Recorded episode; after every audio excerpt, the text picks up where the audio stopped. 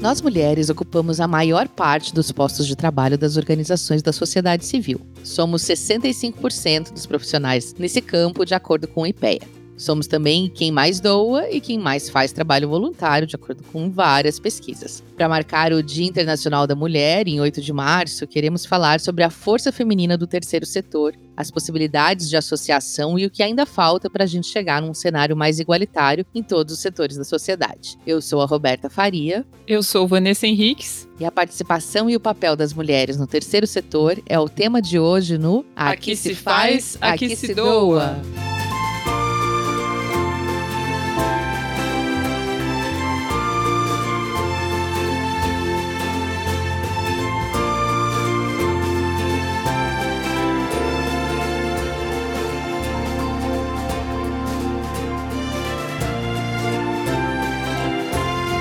Começando mais um Aqui Se Faz, Aqui Se Doa, o seu podcast semanal sobre cultura de doação, produzido pelo Instituto MOL, com apoio do Movimento Bem Maior, da Amor do Conselho Participações e da Ambev, além de divulgação do Infomoney. Hoje o Arthur cedeu o seu lugar de fala, que ele não tinha no assunto, e o microfone para uma voz conhecida de vocês, a Vanessa Henriques, gerente do Instituto MOL. Van, bem-vinda de volta. Oi, gente, vou usar o microfone com responsabilidade, eu logo devolvo. Arthur, muito bom estar aqui de novo conversando com vocês. Bom, pra gente não perder tempo, até porque hoje nossa entrevista é duplamente feminina, eu já vou chamar a Rafa Carvalho para ela dar aquela explicação caprichada de um conceito que a gente ouve falar muito no 8 de março, da equidade. Conta mais, Rafa.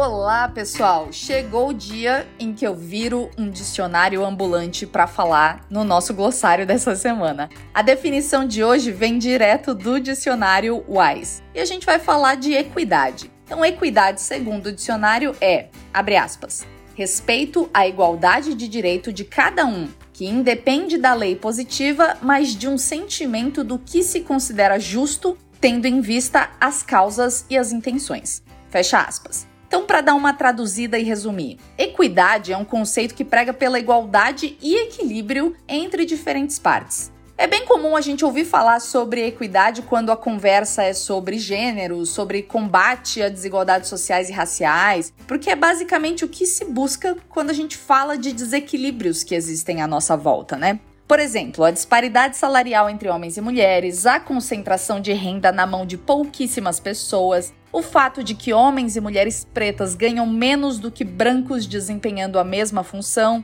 e por aí vai. Então tá na nossa mão lutar por mais equidade em todas as nossas relações e também no tecido social, sempre lembrando de algo muito importante, e aqui vale o ensinamento. Igualdade e equidade não são a mesma coisa. Então muitas vezes, para que haja esse equilíbrio de direitos e oportunidades, é preciso priorizar a atenção a algum grupo minorizado. Aqui vai um jeito simples de explicar para ninguém perder.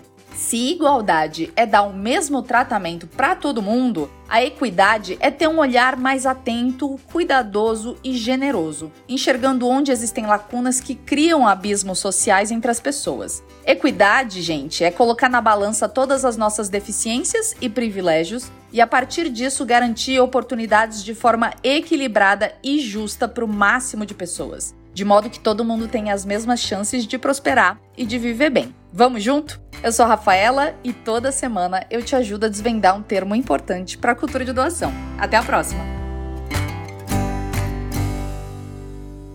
Obrigada, Rafa. Equidade é um objetivo muito claro quando a gente fala da luta feminista, né? Só que ainda parece muito distante quando a gente olha para as nossas relações, para a parte prática mesmo. Verdade seja dita que as mulheres são as principais cuidadoras da nossa sociedade, né? Quem leva a chamada economia do cuidado literalmente nas costas, com as nossas jornadas duplas, triplas, enfim. Exatamente, Ivan. E isso, de alguma forma, transparece também no terceiro setor, que tem essa pegada de apoio, de assistência social muito forte, e é daí que nasce historicamente. Eu já citei no início do episódio que as mulheres são a maioria, e apesar do setor social ainda espelhar muito a nossa sociedade e todas as suas limitações, também pode ser um espaço em que a mulher encontra outras referências. A gente continua, de alguma forma, eu acho, né, Vanessa, se você olhar CEOs de empresas e de organizações não governamentais, a gente ainda vai ter uma maioria masculina, mas as mulheres ocupam, já estão mais à frente no terceiro setor do que o setor privado,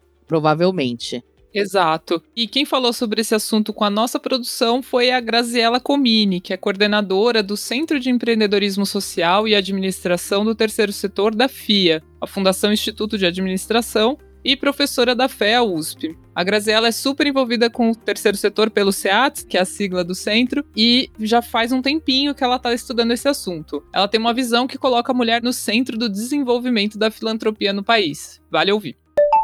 A gestão dessas organizações não é alguma coisa intencional no sentido, ah, as organizações, as associações só contratam mulheres eu diria que ela vem um pouco da própria história de assistência social, né? Que também, se a gente pensar os próprios cursos, quem faz assistência social é um curso que tem majoritariamente predominância feminina. Na parte de ciências sociais, embora todos esses dados vão se reverter, mas a gente vê que essa questão da caridade, ela acaba sendo algo que puxa mais as mulheres. E o bom dessa história é que a gente também vê excelentes organizações da sociedade civil que foram criadas por mulheres. Não é apenas como mão de obra, como voluntárias, mas sim como também fundadoras, diretoras ou presidentes ou secretárias executivas. É um espaço de um protagonismo feminino que é muito interessante nesse aspecto.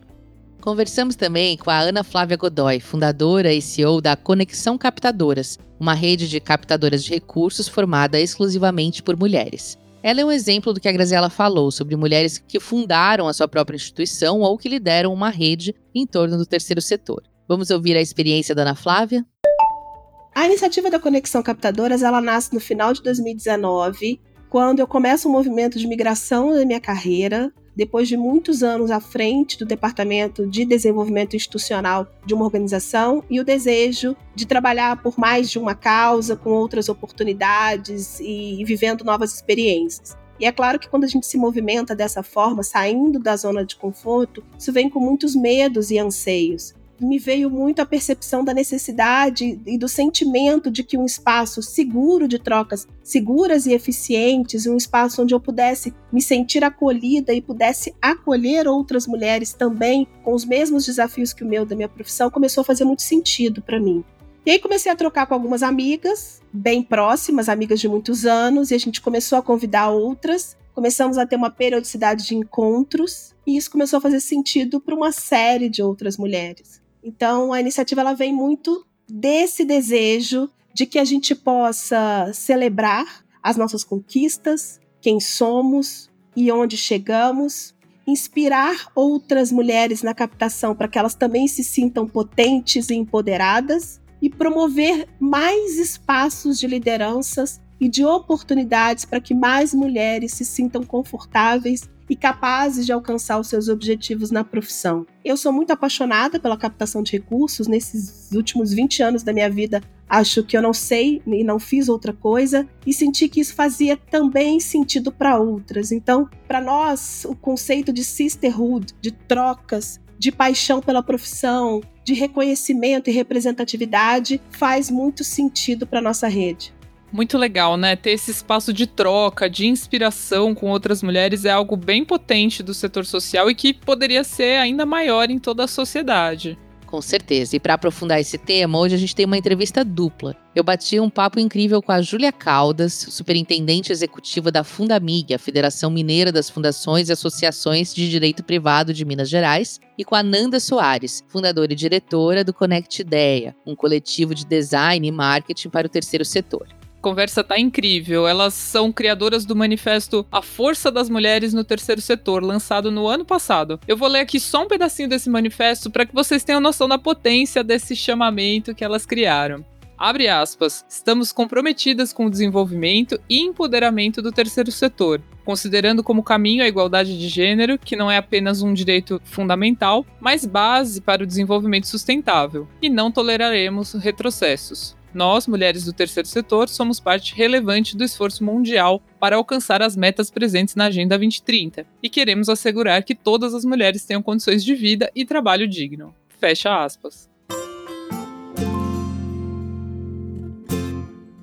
Júlia, Nanda, sejam bem-vindas ao nosso podcast. Obrigada por terem aceitado o nosso convite. Eu que agradeço, é um prazer. Prazer imenso estar aqui. Muito bom, meninas. Júlia, Nanda, a gente falou um pouco no começo do programa hoje sobre a divisão dos papéis na sociedade em que a mulher geralmente é colocada nesse lugar de cuidadora desde muito cedo. Vocês acham que isso influencia a participação feminina nas organizações que trabalham muito com assistência né, a pessoas desfavorecidas? Ou isso é um dilema do ovo a galinha, assim, né? Justamente por não ter oportunidades em outras áreas, acaba que aqui se encontra mais espaço. Como vocês enxergam isso? Bom, isso influencia diretamente, né? A gente vem aí de um processo histórico, né? E tudo isso está na nossa jornada, né? Como mulheres aí no mercado de trabalho de forma geral. E no terceiro setor não é diferente. A gente tem aí a maioria da força de trabalho mesmo do terceiro setor é feminina, né? As mulheres estão à frente e principalmente aí na linha de frente mesmo, né? mas a gente ainda vê muito esse desequilíbrio, né? Então a busca pela igualdade continua e isso vem em detalhes, às vezes em coisas muito à vista e outras vezes não, né? Muitas vezes a gente tem que trazer esse assunto à tona e trazer de novo à tona e ir buscando aí formas de sensibilizar não só a sociedade de modo geral, mas principalmente a gestão. Quando a gente fala da parte de profissionalização, quando a gente enxerga que essa questão de que a gente fala, né, o amor à causa, né? No terceiro setor tem muito isso, né? A questão do amor à causa. Que a gente não pode ficar somente nisso, que isso precisa existir, mas não dá para ficar somente nisso. Então a valorização das mulheres em todos os sentidos, do reconhecimento, mas também de salários, né? E de pensar de forma geral, né, na vida das mulheres dentro desse contexto, inclusive quando a gente fala de economia do cuidado, que eu acho que a Júlia pode trazer um pouco mais sobre esse assunto, é, é algo que a gente está tentando debater agora, mais do que nunca e sempre. Eu acho que isso vai ser uma jornada que a gente vai seguir, né? As meninas, as mulheres aí para frente também vão dar continuidade. É isso, essa expressão da economia do cuidado é muito importante, né, Júlia? Porque é trabalho também, né? Não é reconhecido o terceiro setor ou o trabalho doméstico mesmo, né? É pouco reconhecido como trabalho. Foi só ano passado que a gente conseguiu entrar na lista de profissões, né? A captação de recursos, por exemplo, né? Sendo que, enfim, tem milhares milhares de trabalhadoras, né, ocupando essa função um pouco reconhecida. Me fala um pouquinho mais dessa sua visão. Então, Roberta, quando a gente começou a pensar nessa temática, né, quando essa ideia do movimento A Força das Mulheres do Terceiro Setor surgiu, a primeira coisa que nós fizemos foi pesquisar os dados, os números, e foi exatamente isso que nos instigou a trazer essa temática para o terceiro setor. Nas pesquisas que nós fizemos, e aí a primeira matéria que a gente eh, teve acesso, que me chamou muita atenção, foi uma matéria da Rede GIF de 2005, ela apontava algumas causas né, para a gente ter esse número que hoje o IPEA é, aponta como 65% dessa força de trabalho nas organizações da sociedade civil feminina. E aí as causas, elas estavam ali divididas entre culturais, históricas e econômicas. Essa questão cultural mesmo, exatamente o que você mencionou, né, os homens saindo para trabalhar no mercado, nas indústrias, enfim, e as mulheres ali no lar se ocupando né, dos cuidados com os pais e com os filhos, com os idosos, com os deficientes, e aí estendendo isso ali num trabalho muito de assistencialismo ligado também à cultura religiosa. Então, nas igrejas, né, a gente tem a própria servas até hoje, estendendo esse trabalho a moradores de rua, pessoas em vulnerabilidade. Então, isso gerou o que a gente hoje entende como economia do cuidado, mas que antes era uma questão cultural histórica. Isso eu acho até mais fácil da gente compreender, aceitar do que as causas econômicas, que realmente eu falo pessoalmente foi o que mais me incomodou. Como a gente teve essa trajetória, né, dos homens dedicados aí aos fins lucrativos, a trazer o sustento da família e das mulheres nessas atividades sem fins lucrativos, que foi o que deu origem ao terceiro setor hoje, sobraram, vamos dizer assim, né, para essas mulheres essas posições ou não remuneradas ou com uma remuneração abaixo do valor de mercado, essas mulheres que ficavam ali ocupadas pela economia do cuidado e que não se qualificavam, né, ou não frequentavam a escola até o ensino médio antigamente, ou faziam ali no máximo um magistério, não iam para o ensino superior. Então ficou ali um trabalho pouco qualificado, e aí no sentido não de uma mão de obra a quem, mas de pouco qualificado no sentido formal, de graduação, pós-graduação, enfim, de cursos. Pouco qualificado e, portanto, pouco remunerado, mal remunerado, porque é visto como algo que deveria ser feito de maneira voluntária, né? Essa questão que a gente discute hoje mesmo da economia do cuidado de não ser enxergada como um trabalho que merece, né, uma remuneração adequada. E isso gerou o que a gente tem hoje, né, no terceiro setor, inclusive não só para as mulheres. A gente fala muito das mulheres, que é a nossa temática do movimento, mas hoje os homens que atuam no terceiro setor, eles têm essa queixa também. Inclusive no canal do YouTube da Fundamig tem uma gravação de uma reunião do COEP que nós fizemos e o Cristiano, que é do Child Foundation e da PUC, né, ele está à frente do Núcleo de Inteligência Social, ele fala exatamente essa questão. Ele, como gerente de projeto de uma organização de desenvolvimento, ele recebe muito menos do que colegas dele com a mesma formação e às vezes até menos competência profissional, menos qualificação, que estão no setor é, lucrativo. Então é uma coisa que quem acompanha assim a Fundamig já me ouviu falar incansavelmente, eu vou continuar repetindo. A gente precisa sair desse contexto, né, de vagas que são pior remuneradas e que às vezes é a opção que tinha. Então ele até menciona isso. Ele não foi para o terceiro setor porque ele tinha uma vocação desde o início. Ele fala que foi para o terceiro setor porque ele precisava de emprego. E nós todos profissionais do terceiro setor, a gente tem conta para pagar, como qualquer outro. A gente precisa de remuneração adequada. Então vamos buscar esse profissionalismo, porque assim a gente consegue mudar essa realidade do terceiro setor e dessa força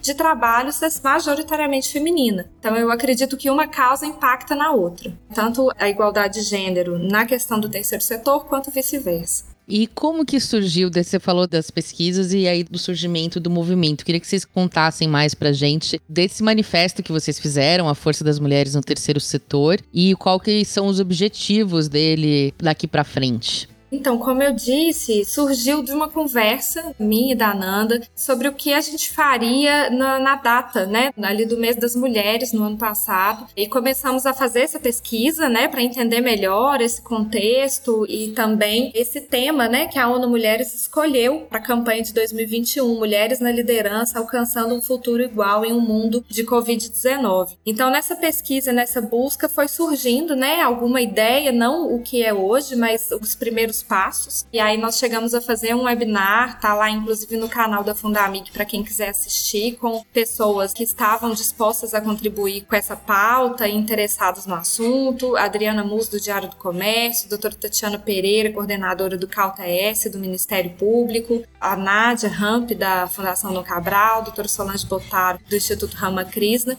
E aí nós começamos a, a, falar sobre esse assunto, fizemos esse webinar e daí foi se desenvolvendo até chegar onde a gente tem hoje, que aí eu acho que a Nanda pode falar melhor. Nanda, conta pra gente em que pé que tá agora o movimento. Então, foi uma construção, né, assim, coletiva. Essa ideia vem, assim, muito da, da nossa trajetória, do que a gente vem também vivenciando aí no caminho. E a gente entende, né, assim, as mulheres como potências transformadoras. Então, a partir desse contato, a gente viu que todo mundo está disposto, né, assim, as mulheres estão dispostas, as pessoas querem dialogar sobre isso. E a proposta, inicialmente, era essa, abrir espaço de diálogo, né? Conectar essas lideranças aí para a gente conseguir construir algo para convocar para ação e não só simplesmente ficar ali, né, como algo escrito, mas que tem ali uma participação e também protagonismo feminino. Então a gente partiu aí para a construção do manifesto, conectando aí esse propósito, formando rede mesmo, tentando sintonizar as ideias e a partir dessa visão também aí que a Júlia trouxe da ONU Mulheres, assim, no início da pandemia, a gente viu que as mulheres foram as mais afetadas, né, pela Covid. Tanto que ela traz esse dado aí de 70% das mulheres, tanto no, no setor social quanto de saúde, que estão aí na linha de frente de resposta, né? Então a ONU, inclusive, até tem documentos, né, que orientam aí as organizações e empresas nessa resposta, né, a, aos desafios aí da Covid-19. Então, o que, que a gente podia fazer e que pergunta principalmente que a gente podia fazer para convidar as pessoas a falar sobre isso, né? E acho que uma das coisas mais importantes é se o papel da mulher como agente de transformação tem sido valorizado. Então, o manifesto em si, ele fala dessa jornada de empoderamento né, de protagonismo feminino na sociedade e tentando fazer com essa voz aí das organizações da sociedade civil, onde está assim a grande presença de mulheres e também fazendo um link, né, muito importante com a Agenda 2030. Então a gente tem aí o ODS 5, né, que fala da igualdade de gênero, que busca assegurar aí para as mulheres condições de vida e de trabalho digno, também está completamente relacionado a isso. E depois desse manifesto, para que a gente não fique né, parada no lugar, a gente propõe aí realização de uma pesquisa um pouco mais ampla para conhecer de fato né, o perfil das mulheres no terceiro setor, para formatar também coletivamente um guia né, que possa trazer aí propostas de formação, de sensibilização, para trabalhar com a gestão e de forma geral também com o que as pessoas quiserem contribuir.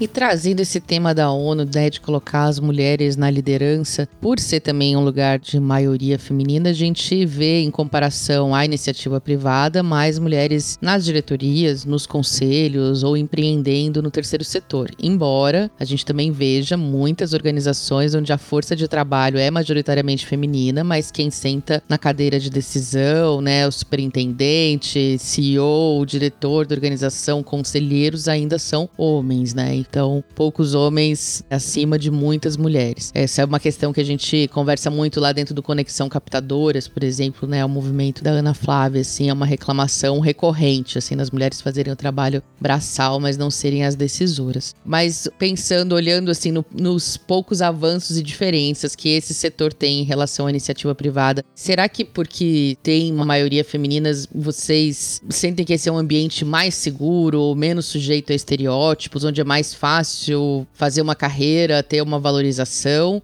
ter um espaço onde a mulher é mais respeitada do que a média? Será que é mais fácil virar diretora de uma organização do terceiro setor do que é de uma empresa da iniciativa privada? Ou não adianta o terceiro setor também ainda tá atrás, muito atrás nisso? Como que vocês veem isso, Júlia?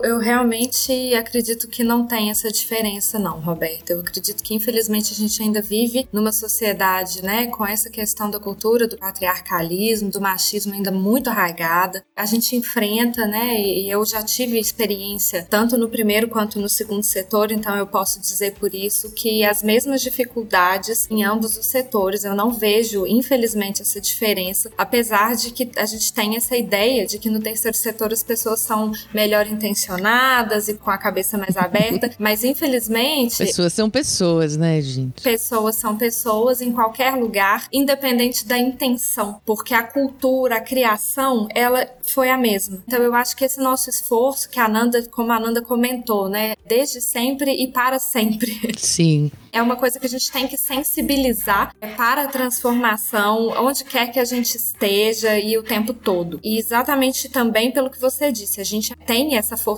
de trabalho muito grande, mas ainda as posições de liderança eh, são majoritariamente masculinas. Então, portanto, a gente enfrenta sim essa questão, né, do, do machismo, de não ser levada a sério no momento de decisão, ou de ter às vezes uma opinião abafada por uma opinião masculina que nem sempre está tão bem embasada, enfim. É uma questão mesmo para ser mudada aos poucos com paciência, com tolerância, com comunicação não violenta, que a Nanda é, é uma defensora aí dessa temática, e é isto. Mas quando a gente fala, né, de representatividade, enfim, dessa desigualdade toda, se mulher é minoria, mulheres negras são uma minoria com mais barreiras ainda para ir à frente, né? E a gente não pode falar de igualdade sem pensar nesse recorte racial, né? Então, de acordo com o um estudo da Abong, 46% do contingente dos trabalhadores do terceiro setor são pessoas negras, o que está aí próximo, né, também do próprio censo brasileiro. A gente não tem aqui um recorte de gênero para saber se se são mulheres negras, enfim, a gente só sabe que são pessoas negras. Vocês enxergam diferença entre a participação da mulher branca e da mulher negra no terceiro setor? E se sim, também é um recorte desse racismo que a gente vê na sociedade? Ou tem um pouco menos de barreiras aqui, será? Me contem o que vocês acham. É, com certeza esse é um tema, né, que a gente tem que trazer. Uma das coisas que a gente já vem conversando é sobre essa inclusão. A própria ONU traz, né, não deixar ninguém para trás. Eu até faço uma indicação aqui, né, de um projeto chamado Mulheres Negras e Gestoras, porque sim, que foi feito por um grupo de pesquisadoras da Fundação João Pinheiro, que fala sobre esse papel da mulher na sociedade e dessa trajetória histórica, né, e de como que isso influencia também na, nas carreiras, né, na construção das carreiras e a forma como elas também chegam quando a gente fala de empoderamento, quando a gente fala de feminismo, né, tudo que está envolvido, né, elas falam muito sobre interseccionalidade, então temas aí que a gente tem que envolver dentro desse processo também. Então, eu acredito que assim como a questão do machismo em si existe em todos os lugares, esse é um tema que também está em todos os lugares. Não tem como a gente falar que não, porque essa é uma realidade, com certeza. Excelente, gente. Faz todo sentido para os nossos ouvintes e ouvintes se engajar nesse movimento, seja como organização, seja como empresa, seja como doador, enfim, participante do terceiro setor e da sociedade em geral. Todo mundo tem que pensar o que eu posso fazer para ajudar esse movimento e caminhar pela igualdade. Júlia, Nanda, muito obrigada pelo papo, foi muito inspirador. Eu quero muito ver as mulheres ocupando todos os espaços e não só ocupando os espaços, mas tendo poder dentro deles e equidade com remuneração, desenvolvimento de carreira e por aí vai, né? Enfim, agora só falta uma coisa pra gente fechar, que é a nossa rodada relâmpago. Meninas, é bem simples, eu vou fazer cinco perguntas e vocês respondem de bate pronto com a primeira coisa que vier à cabeça, tá bom? Ok. Tá bom, eu sou péssima nisso, mas tá bom. Primeiro, qual foi a sua doação mais recente, Nanda? Minha doação mais recente foi para Fundamig. Oh, e para você, Júlia? Minha doação mais recente foi ontem, cestas básicas para uma instituição que é aqui do bairro, perto da minha casa. Ótimo. Nanda, qual que é a sua causa do coração? Empoderamento feminino, com certeza. Júlia, e para você? A minha causa é, com certeza, o terceiro setor, parcerias pelas metas, a 1017. Ah, nossa, também, no Instituto MOL. Júlia, o que, que você doa que não é dinheiro? Alimentos, tempo, atenção, roupas, muitas coisas. E você, Nanda? Também, né? Principalmente tempo, a minha força de trabalho e atenção. Acho que isso é uma das coisas mais, assim, acho que é uma necessidade básica, né? Principalmente nesse tempo que a gente está vivendo. Júlia, agora eu queria que você citasse uma organização ou um projeto que você admira ou apoia. Faz um merchan dele aí para outras pessoas conhecerem e apoiarem também. Olha, agora você me colocou numa posição muito complicada, Roberta, porque nós temos mais de 100 organizações associadas à Fundamig e eu realmente acredito, né, em todas elas. A gente faz um trabalho muito próximo a essas organizações, então eu posso indicar, né, qualquer uma delas para as pessoas que tiverem interesse em apoiar. Mas se eu puder, se eu tiver que escolher uma, eu vou puxar a sardinha para uma que, além de associada, ela é uma aliança estratégica na Fundamig, que é o Centro Mineiro de Voluntariado Transformador, o Minas Voluntários. Realmente é uma causa transformadora e que tem um potencial enorme de apoiar tantas outras. Então, sem dúvida, fica essa, mas as outras que me perdoem não são menos importantes. Muito bom, quero conhecer. E você, Nanda? Bom, vou trazer aqui um, uma, uma organização com a qual eu já trabalho já tem tempo, que é a Rede Oblata, né? No caso, a Rede Oblata Brasil, que atua com mulheres em contexto de prostituição e vulnerabilidade social. E é um projeto muito importante que trabalha com encaminhamento para a rede socioassistencial, que trabalha com essa parte de atendimento humanizado, de sensibilização mesmo, né, contra o estigma. E claro, também tem que puxar aqui para a Fundamig, acho que todo mundo tem que conhecer, né, as associadas Fundamig, mas que tem feito um trabalho assim com uma força imensa nesse sentido, principalmente aí do advocacy, né, pelo terceiro setor, com representatividade e também nessa parte de profissionalização. Então, uma série de conexões que vem acontecendo e coloco aqui, né, assim, convido, né, todas as pessoas para conhecer essas causas e todas as causas que trabalham com meninas e mulheres. Não posso deixar de citar Malala, por favor, também, e poderia fazer uma lista imensa aqui. Que ótimo. Bom, para terminar, como o nosso tema aqui é cultura de doação e a gente tem muita gente na linha de frente da captação ouvindo, a gente tem perguntado para todo mundo uma ajuda para vender este peixe. Queria que vocês contassem, pensassem em alguém que não doa ainda e fizessem um pequeno discurso. Por que que essa pessoa deve doar? Convença.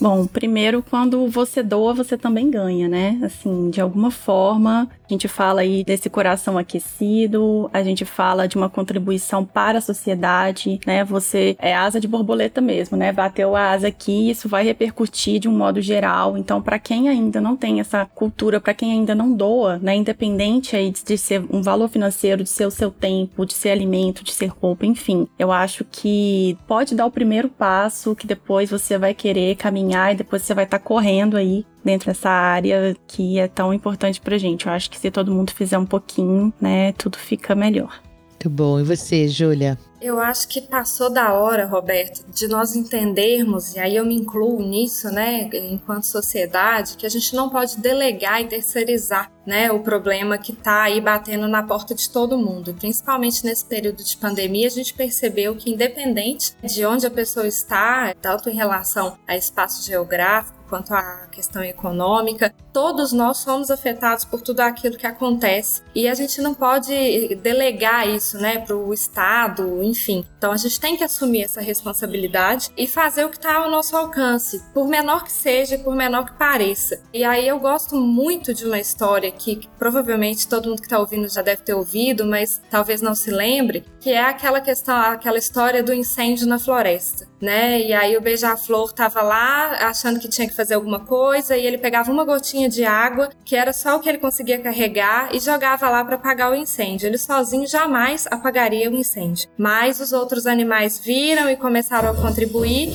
né? E aí de repente tinha lá o elefante com a sua tromba, né? E eles conseguiram juntos apagar o incêndio da floresta. E eu acho que é por aí. Cada um se doar um real que tiver por mês é alguma coisa, é uma gotinha e a gente vai conseguir junto essa transformação. Muito bom, muito bom, meninas. Muito obrigada, Júlia, Nanda. Voltem sempre e muito sucesso nessa missão de empoderar as mulheres no terceiro setor. Contem com a gente. Muito obrigada pela oportunidade. Foi um prazer, uma honra e contem conosco também.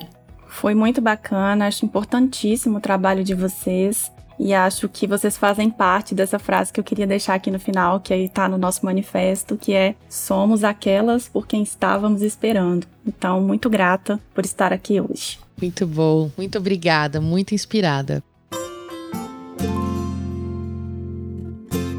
E enquanto a gente trabalha para ter uma sociedade melhor para todos, tem empresa investindo numa cadeia mais equilibrada, com oportunidade de trabalho para mulheres e um produto final que chama a atenção do consumidor. Tá na hora da dica da Duda Schneider no Merchando Bem.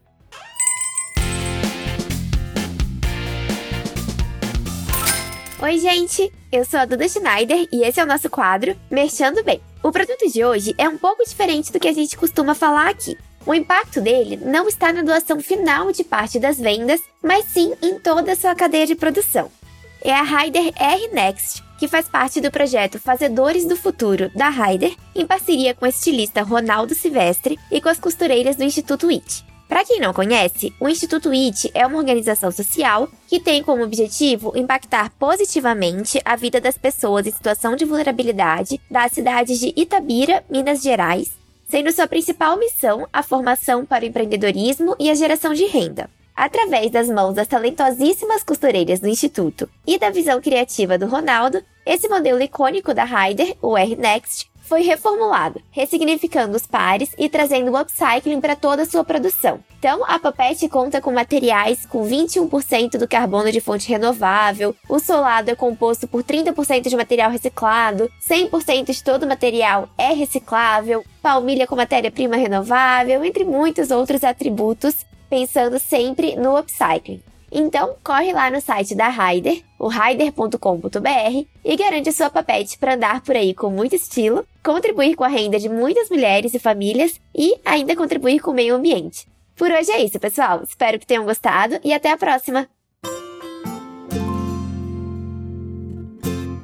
Roberta, com esse papo de representação, equidade, eu não resisti, fui dar uma olhadinha nas nossas estatísticas para ver como é que tava a nossa representação, se a gente estava batendo aí com a porcentagem do IPEA. Quero saber de você, se você fosse chutar, você acha que a gente entrevistou nesses 57 episódios mais mulheres, mais homens, o empate? O que, que você acha? Ah, eu acho que foram mais mulheres. Quer chutar um número, assim, uma porcentagem? Bom, eu acho que é mais equilibrado do que o IPEA. Eu diria que, sei lá, 55% foram mulheres, 58% foram mulheres. 58 vai ser meu número. Quase, quase.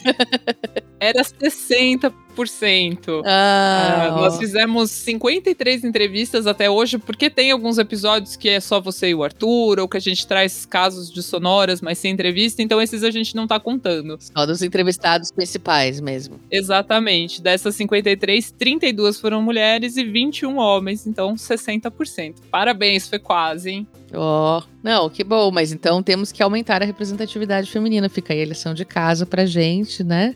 Pra ter mais mulheres. Ah, hoje a gente já entrevistou duas de uma vez. É, já, já, já aumentamos um pouquinho hoje. Muito bom. Ah, a gente sente isso no dia a dia, né? Como a gente falou na conversa, assim, né? Eu faço parte também da Conexão Captadoras e já estive em eventos em que a gente discute o papel da mulher no terceiro setor e os relatos de questões enfrentadas, de barreiras, de machismo, né, de dificuldade de equilibrar, né, com as jornadas duplas de maternidade e família, enfim, tudo isso faz parte de um pacote que é o que a gente enfrenta, como a Júlia e a Ananda falaram, não só no terceiro setor, mas enfrenta lá fora também, né, na iniciativa privada, no mercado de trabalho, na sociedade em geral, em todas as instâncias. Mas eu também sinto isso que a Grazi ela fala, assim, né? De que a Ana Flávia fala que a gente tem um lugar de irmandade, assim, e de, de apoio no terceiro setor e de inspiração, né? Porque a gente tem muitas iniciativas lideradas por mulheres incríveis, tem muitas empreendedoras sociais transformadoras e que me orgulham muito e me inspiram muito. Então, acho que a gente tem muito a caminhar ainda, assim, mas se você pensar, ah, quem são as lideranças empresariais, mulheres que te inspiram, assim, cite, cite 10. É fácil citar 10 homens. Você lembra o nome de 10 homens, mas 10 mulheres CEOs, diretoras, você vai ter que pensar um pouco mais. Agora, se você falar cite 10 empreendedoras sociais, nossa, vai faltar espaço. Tem muito mais, né, lideranças sociais femininas aí que, que estão na nossa cabeça.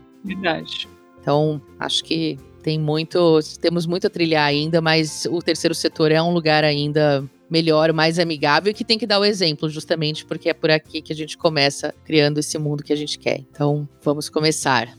Com certeza, já estamos aqui começando, né, com a nossa equipe 100% feminina. Ah, é verdade. E acho que é, é, bem por aí mesmo. Acho que a iniciativa da Ana Flávia, enfim, a gente vê também, além de ver mais mulheres, seja talvez não tanto na liderança quanto a gente gostaria, mas no operacional, mas ver também essa união, essa vontade de ajudar, de pegar a mão na outra e fazer um terceiro setor melhor, né? Melhor para todo mundo e para as mulheres que estão aí na ponta. Bom, a conversa tá boa, como sempre, e ela continua nas nossas redes sociais no arroba Instituto Mol, você pode buscar lá no Instagram ou no LinkedIn. Tem sempre conteúdo fresquinho por lá, muita coisa boa, vale a pena seguir, enfim, a gente tem uma programação intensa aí para este ano. E quem quiser falar com a gente por e-mail, é o contato arroba institutomol.org.br. A gente responde todas as mensagens, escrevam, falem com a gente. E por hoje é isso, pessoal. Semana que vem estamos de volta. Esse podcast é uma produção do Instituto MOL com apoio do Movimento Bem Maior, do Morro do Conselho Participações e da Ambev. A produção é da Graziela Laveso, o roteiro final e a direção é de Vanessa Henriques e Ana Azevedo e a arte é de Glaucia Ribeiro. Uma equipe 100% feminina do Instituto MOL. As colunas são de Rafaela Carvalho e Duda Schneider, da editora MOL. E a edição de som é do Bicho de Goiaba Podcasts. Até mais! Até!